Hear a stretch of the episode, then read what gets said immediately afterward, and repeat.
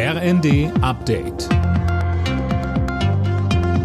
Stündlich neu. Auf den Punkt informiert. Ich bin Linda Bachmann. Guten Abend. Die Räumung des Braunkohledorfs Lützerath läuft bisher planmäßig und mittlerweile auch ruhig. Das hat NRWs Innenminister Reul gesagt. Etwas anders sah es beim Start der Räumung am Morgen aus. Reul sagte, Das ist bekanntermaßen ein Einsatz, der auch unschöne Bilder zeigt. Erzeuger dieser unschönen Bilder sind militante Störer, die brennende Barrikaden errichten, die Molotow-Cocktails, Böller und Pflastersteine auf Einsatzkräfte werfen. Unsere Beamtinnen und Beamte sind da buchstäblich durchs Feuer gegangen und dafür bin ich Ihnen sehr dankbar.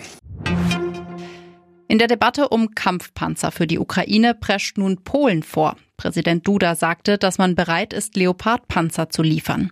Alina Tribold allerdings nicht alleine. Nein, sondern im Rahmen einer Koalition mit anderen Staaten, die sich gerade bildet, wie Duda sagte. Ob Deutschland damit zieht, ist unklar. Bisher hatte Kanzler Scholz ja Kampfpanzerlieferungen ausgeschlossen.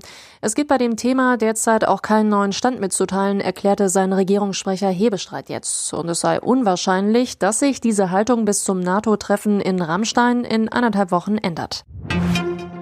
Im Kampf gegen Rassismus gibt es in Deutschland noch viel zu tun. Zu diesem Schluss kommt die Antirassismusbeauftragte der Bundesregierung, Alabali Radovan, in ihrem heute vorgestellten Bericht.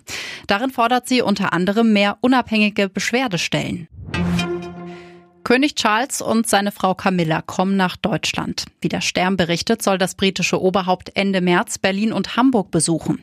Auch ein dritter Stopp im Osten Deutschlands ist im Gespräch. Eine offizielle Bestätigung aus dem Buckingham Palast gibt es noch nicht. Alle Nachrichten auf rnd.de